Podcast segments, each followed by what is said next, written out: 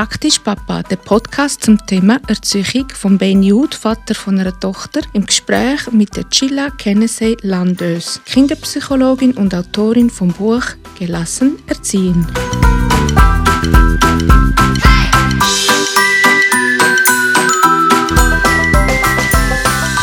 Hallo, Bündnerdeutsch Viva, Moi, Kurdialekt. Ungarisch, wie sagt man auf Ungarisch Hallo? Sia. Sia. Mhm, wenn man per Du ist, ist Sia. Und da sind wir schon mit im Thema, nämlich mehrere Sprachen. Ich bin leider einsprachig aufgewachsen, im Bündnerland, also mit Schweizerdeutsch. Wir sind nicht im romanischsprachigen Teil. Gewesen. Ein paar Wörter hat es ja im Bündnerdeutsch per se, die ich mitgekriegt habe, aber die Sprache selber nicht. Und ich finde es jetzt auch schön, meine Partnerin ist Portugiesin. Ich kann die Sprache natürlich. Und ich Schweizer und unser Kind wird wahrscheinlich zwangsläufig zweisprachig aufwachsen. Und jetzt habe ich einfach mal zuerst eine Frage, Mehrsprachigkeit, was ist der Vorteil und gibt es auch Nachteile? Also grundsätzlich, in den meisten Fällen gibt es nur Vorteile. Nämlich das Gehör vom Kind gewöhnt sich an die verschiedenen Sprachen, Intonationen. Jede Sprache hat einen eigenen Singsang und das Kind oder das- über das Gehör gewöhnt sich dann das Hirn und das Gehör dran. So. In den meisten Fällen ist es so, dass die Kinder das sehr gut können schnappen Was ihnen hilft, ist, wenn es pro Person ist. Also, dass man wie sagt, Mama redet Portugiesisch mit dem Kind, Papa redet Deutsch mit dem Kind. Also, dass es wie so ein bisschen aufteilt ist. Das gibt ein bisschen Orientierung. Sehr, sehr, sehr selten gibt es Kinder, die mit einer Spracherwerbsstörung auf die Welt kommen. Da kann niemand etwas dafür. Und dann können mehrsprachige Familiensysteme das kindliche Hirn überfordern. Aber das ist wirklich die Ausnahme. Oder? Dort hat es schon Mühe, Spracherwerbsstörung, das ist eine Diagnose, dort hat es schon Mühe mit einer Sprache. Also dort ist man froh, Entschuldigung, wenn ich das so sage, dass es eine Sprache wenigstens richtig lernt. Genau, genau. Und es wird einfach wie zu viel, oder? Aber nochmal, da sind Kinderärzte wunderbar dran, Kindergarten, oder, also das, das würde man früh genug merken. Was wichtig ist, ist, dass es eine gemeinsame Familiensprache gibt, die für alle Beteiligten wie ein Zuhause bedeutet. Also jetzt stell dir vor, deine Frau könnte nur Portugiesisch und du könntest nur Deutsch und ich würde miteinander probieren, auf Englisch zu kommunizieren, was ja dritte Sprache wäre, aber ihr sind beide nicht die dort. Ja. Das verunsichert. Weil dann du am Wort suchen. Und was lernt dann das kindliche Hirn? Reden ist schwierig. Englisch ist schwierig. Jawohl. Oder die Regeln dahinter. Jetzt, eben, man kann machen, dass man sagt, man hat die Sprache oder eben auch auf Eltern an. Und dann hat man halt noch sechs äh, äh, fremdsprachige Kita oder eine Nanny oder was weiß ich, eine Tagesmutter, mhm. die verschiedene so Systemerweiterungen. Und dort zu schauen, gibt es dort echt nochmal eine Sprache, mega cool. Ich bin zweisprachig aufgewachsen und im Ungarisch ist es so, du hast ganz viel, ich sage jetzt dem Zungen- und Mundstellungen, die du im Deutsch nicht hast. Was macht, dass ich auch Koreanisch kann flüssend nachschwätzen kann. Weil die haben ähnliche Zungenstellungen. Oder das Nj, oder das J, oder das Z, das haben wir alles. Und darum, ich finde es mega cool, wenn man zwei, mit zweisprachig aufwachsen Aber man muss ein bisschen schauen, ob es nicht das Kind überfordert. Jawohl. Ja, ich wäre natürlich Gott froh gewesen, wenn ich ein bisschen Romanisch mit auf den Weg gekriegt hätte, weil ich eine Zeit meines Lebens Mühe hatte, Sprachen lernen. Äh, aber äh, freue mich jetzt natürlich für meine Tochter, dass sie das möglichst äh, zweisprachig mitkriegt. Was ich mir dann einfach gefragt habe, bei zwei Sprachen, grundsätzlich ist das gut fürs Kind oder bedeutet das, dass sie im Endeffekt eben beide Sprachen zwar sehr gut, aber nicht perfekt kann? Es wäre ein Trugschluss, so muss ich sagen, wenn ich jetzt das würde bejahen, oder? Ja. Ich habe tatsächlich eine alleinerziehende Mutter als Freundin, die die Spanisch geredet hat. Der biologische Vater war Italiener, also hat das Kind beim biologischen Vater Italienisch geredet. Das sind ähnliche Sprachen, gell, Latinisch. Und sie sind sehr, sehr viel mit internationalen Leuten unterwegs gewesen, also Englisch. Die ist drei-, viersprachig aufgewachsen und kann alles und sehr gut. Also das würde ich nicht so sagen. Ich denke, die Freude an der Sprache, weißt? Also die Freude daran, die Faszination. Man könnte auch, also ich denke, ein grosser Teil von meinem Ungarisch, weil ich habe ja Ich bin in den Vorkinder Spielgruppen und Vorkindergarten in der Schweiz, das ist ja alles Zürichdeutsch. Mhm. Aber wir haben ja auch ungarische Kinder, also Platten. Jetzt, liebe Hörer, ich kenne noch Langspielplatten. also technisch wir, können wir nicht ausholen. Nein, nein, ihr wollt auch nicht wissen, wie alt ich jetzt bin. Aber wir haben halt noch ungarische Langspielplatten gelesen mit Kinderliedern. Mhm. Weißt? Und heute kannst du ja alles streamen und dann sagst ja, ja. könntest äh, Mickey Mouse auf Portugiesisch schauen, statt nur auf Deutsch, wenn du das noch ein bisschen fördern Da gibt es ja heute unendlich viele Optionen. Ich bin ein bisschen, du hörst, äh, im Ganzen ein bisschen unsicher. Wir haben jetzt daheim die Situation, sie Portugiesisch, ich Deutsch, äh, ich verstehe marginal Portugiesisch, ich verstehe sehr gut Portugiesisch.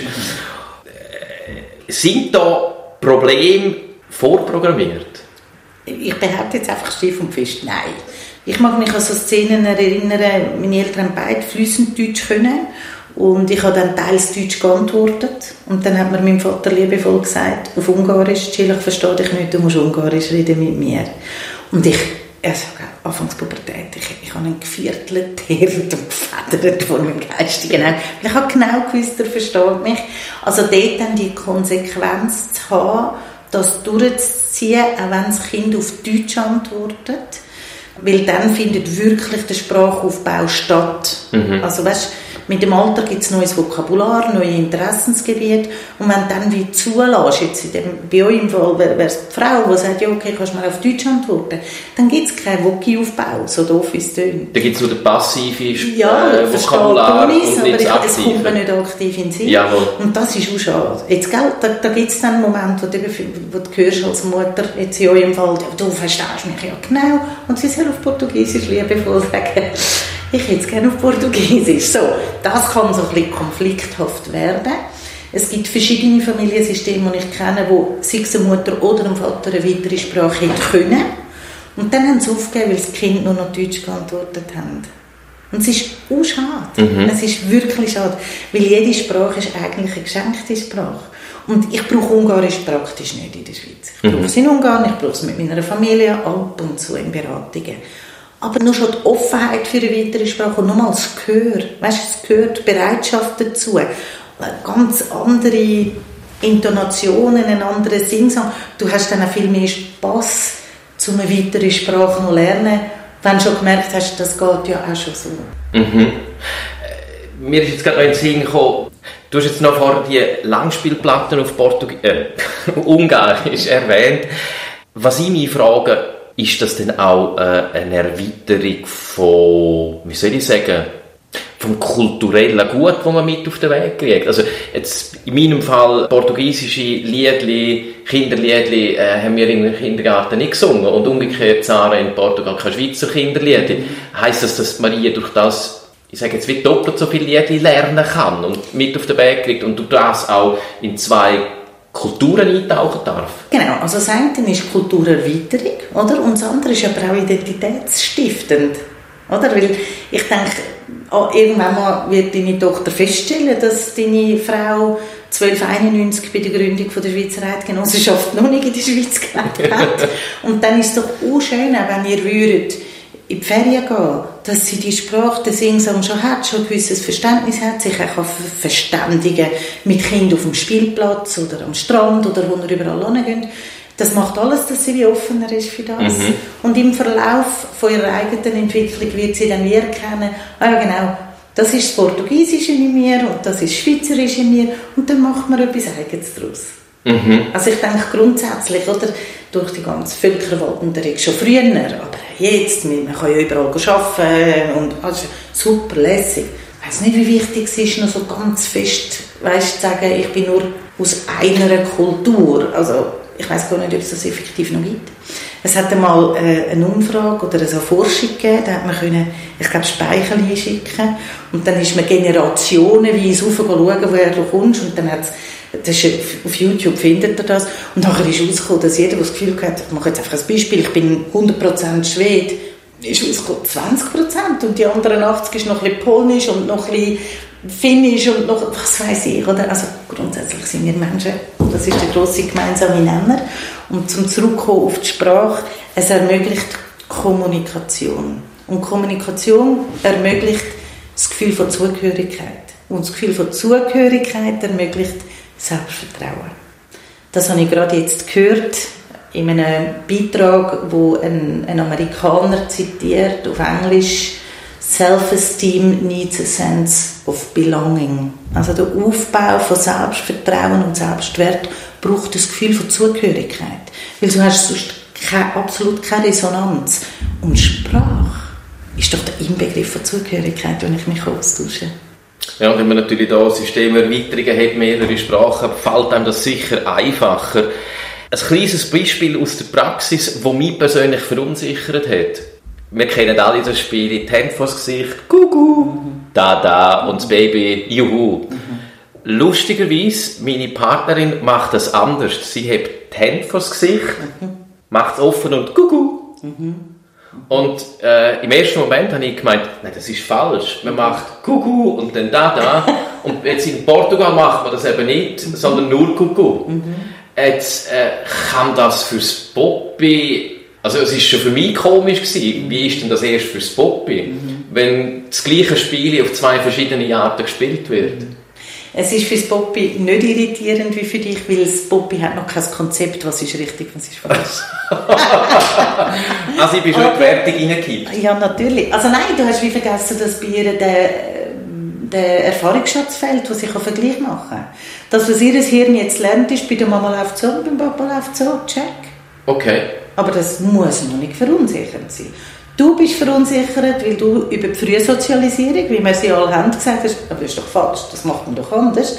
Darum bist du irritiert. Das hat sie Gott sei Dank noch nicht. Für das ist sie noch etwas jung, um da reinzukommen. Kommt also, alles noch wahrscheinlich. ja, gell, glaube, ein weiteres Thema. Das führt mich jetzt gerade zur nächsten Frage. Zweisprachige Erziehung äh, ich habe eingangs mal gesagt, eben, ich bin des Portugiesischen nicht ganz mächtig. Je länger, je mehr verstehe ich ein bisschen etwas einfach aus dem Kontext raus, aber ich kann es dann nicht reden. Mhm. Und meine Partnerin versteht natürlich Schweizerdeutsch fast perfekt, sage ich mhm. jetzt einmal. Mhm. Jetzt, bei der Erziehung kann ja Kinder haben wir gelernt und Leute, die mit Kindern schon mal zu tun haben, wissen, so klein das sind, sie sind Schlitzohren und unheimlich schnell und schlau und durchtrieben. Die Zweisprachigkeit können Kinder so auch wieder gegen ihre Eltern ausspielen in der Erziehung? Grundsätzlich könnten sie das machen, oder? Dass beispielsweise du auf Deutsch sagst, findet nicht statt und das Kind rennt zu Mami und redet Portugiesisch, oder? Und dort ist dann einfach wichtig, dass ihr als Eltern, aber das ist jetzt absolut sprachunabhängig, muss ich mhm. schnell sagen, dass ihr schnell euch gegenseitiges Zeichen gebt, was läuft denn jetzt? Und dann kann man mal sagen, los, ich habe gehört, du hast den Papa schon gefragt, egal ob du mich ins Portugiesisch fragst oder nicht, das, was der Papa gesagt hat, gilt. Oder das Kind ermutigen, zu sagen, ich höre, das ist dir wichtig, du erzählst es mir auf Portugiesisch. Wie klingt es dir am Papa, das auf Deutsch nochmal mitzuteilen, was dir wichtig ist? Mhm. Ja? Aber kann es nicht sein, dass das Kind nachher, ähm, wie soll ich sagen, zum Beispiel eben mit der Mutter etwas bespricht, auf Portugiesisch, im Wissen, selbst wenn der Papa jetzt daneben steht, mhm. er versteht nicht, also er hört sozusagen nicht. Ich kann jetzt mit der Mama etwas reden, ohne dass er es mitkriegt. Also meine tiefe Überzeugung ist, dass ein Kind mit beiden Elternteilen kooperieren mhm. Von dem her gehe ich nicht davon aus, dass ein Kind absichtlich etwas auf eine Fremdsprache bespricht, wenn der Papa um ist. Das Kind ist sich eventuell gewohnt, mit der Mama Portugiesisch Logisch. zu reden und mit dem Papa Deutsch. Oft, jetzt tue ich schubladisieren, sind Mütter mehr Zeit mit den Kindern zusammen. Ist halt in unserer Gesellschaft genau, so. Genau, also liebe Hörer, es ist äh, äh, relativieren. Aber dementsprechend sind einfach Kinder eher gewohnt, halt, ja, Portugiesisch ist die erste Sprache, die man kommt. Ah, und jetzt ist noch der Papi da. Weißt? Mhm. Und dann wirklich dort wie zu sagen, dass dann die Mama sagt, hey, schau, der Papa ist auch da, er würde sehr gerne äh, verstehen, kannst du es besser gut auf Deutsch nochmal.